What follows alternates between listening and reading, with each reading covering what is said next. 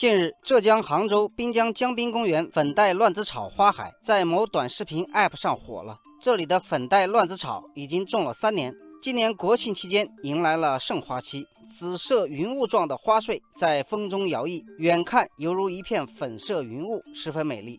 美丽的景致吸引了众多网红前来拍照，很多游客也慕名前往。仙境般的花海变成了人海，很多人来拍照时不是乱踩，就是一屁股坐上去。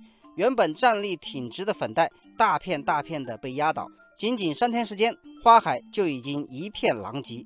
园丁们无奈，只得将所有粉黛草忍痛割掉。这件事引发了网友们的热议。网友青田花言说：“这里的花园总体面积不大，四周没有围挡，是免费开放的。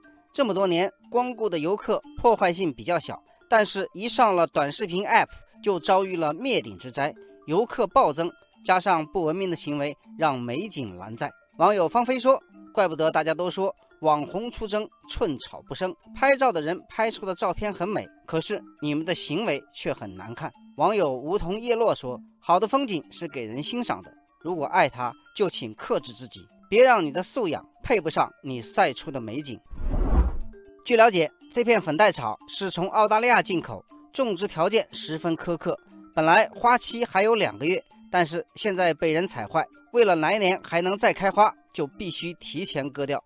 网友佳期说：“这种宝贵资源是旅游业赖以生存和发展的前提，景区应该想办法保护自己的资源。”网友花童雨说：“武汉的华中农业大学校园内也有一块面积五亩大小的粉黛乱子草，这里的花海中散布着几条弯弯曲曲的小径。”游客沿着这些小径就可以走到花海中间，找到最佳拍照地点，又不踩踏花草，这种经验值得推广。